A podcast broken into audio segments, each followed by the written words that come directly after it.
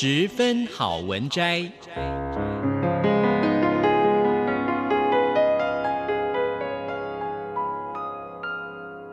十分钟的心灵补给站。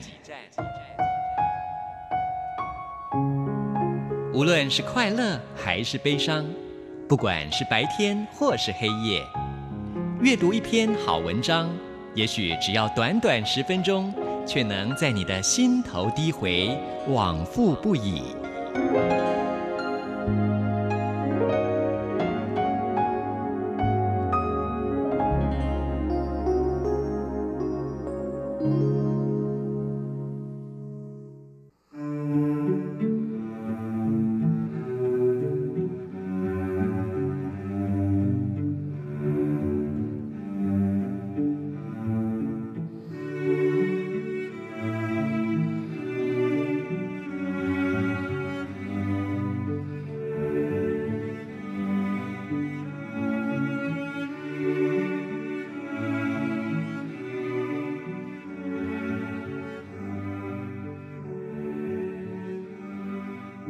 各位好，欢迎收听今天的十分好文摘，我是 Simon 范崇光。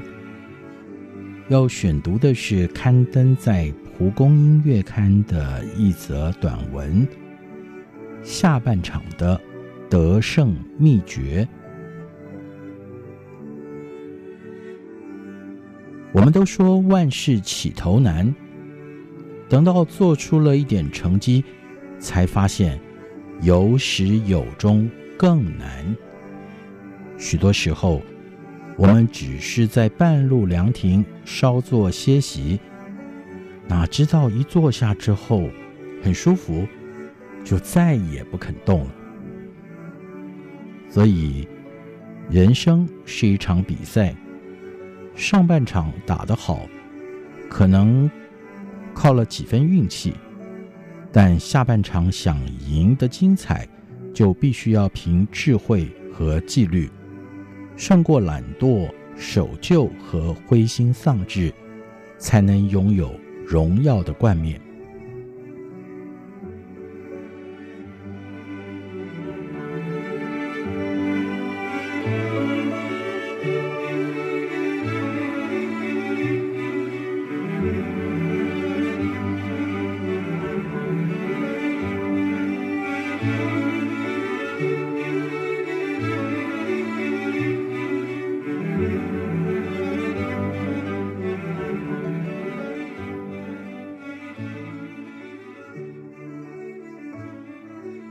有一位资深的歌手，平常不喝酒，不抽烟，饭只吃七分饱，几点钟睡觉，几点不睡，几点要出去运动，也都有规定。有人问他：“呃，这样的生活太苦了吧？”他回答：“唱歌才是我的快乐，我不约束自己，只能唱二十年。”好好的约束自己，能唱四十年，为什么我要用一时的轻松交换后面二十年的快乐呢？不管是歌唱或者是运动，要有亮眼的表现，就得凡事节制，约束自己的身体。就像是钟表必须要准确才有用处。发条必须上紧才能转动。为此，我们需要攻克狂放不羁的心，好让身体降服，叫他起床就起床，休息就休息，不容谈条件，找借口。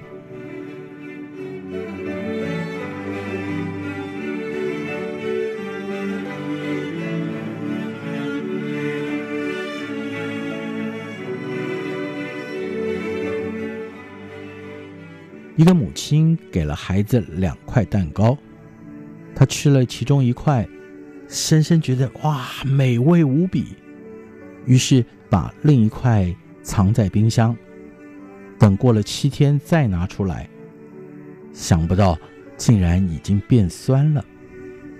呃，为什么同样的蛋糕，味道会有天壤之别呢？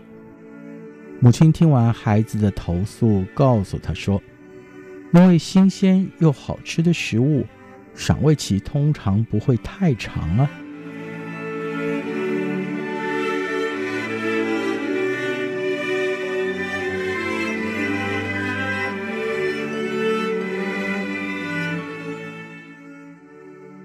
昨天是昨天，今天是今天。也许我们上半场频频得分，但同样的战术打久了也会失灵。如果是固执于以往的经验，流连于过去的成功，那么当环境改变的时候，或许就会输掉所有的筹码，沦为输家。唯有挑战自我，一再突破，才能再创高峰。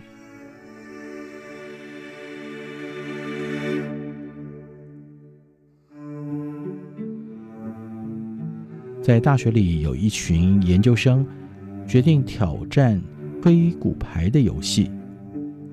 起初，他们小心翼翼，却仍然失手推倒几次，几乎要前功尽弃了。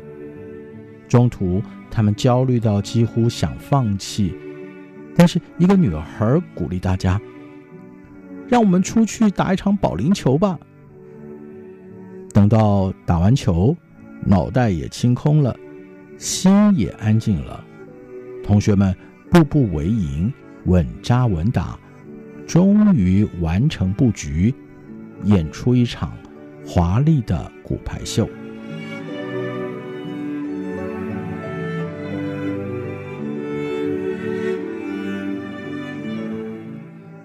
所有跑步的人都是向前看的，而且人生不是百米赛，必须一开始就抢得先机。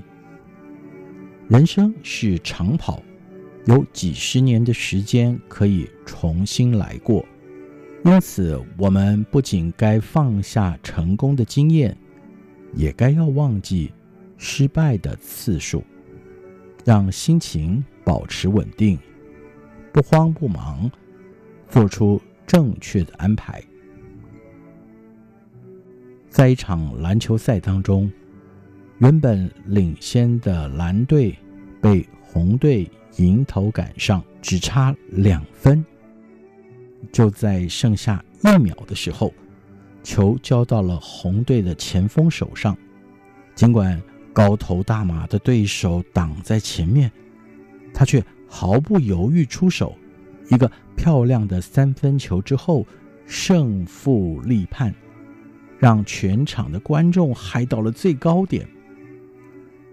这个时候，他谦虚地说：“呃，队友们坚持到底，才为我创造出这个机会，最后扭转战局。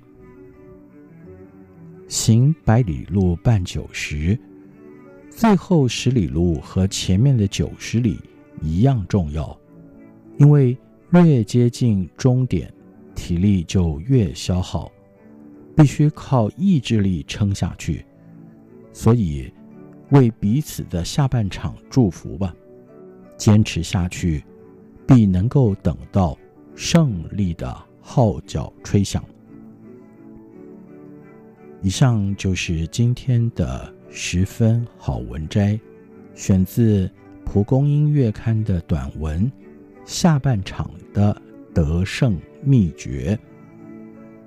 朋友们，打得好要守住，打不好要晋级，把目光对准终点，让所有人为你喝彩吧。您赞同今天的短文，还有？我最后的这句话吗？希望我们每一次播出的短文都能够引起你的回响。今天的十分好文摘就进行到这儿，我是 Simon，我们下一次节目时间空中再会。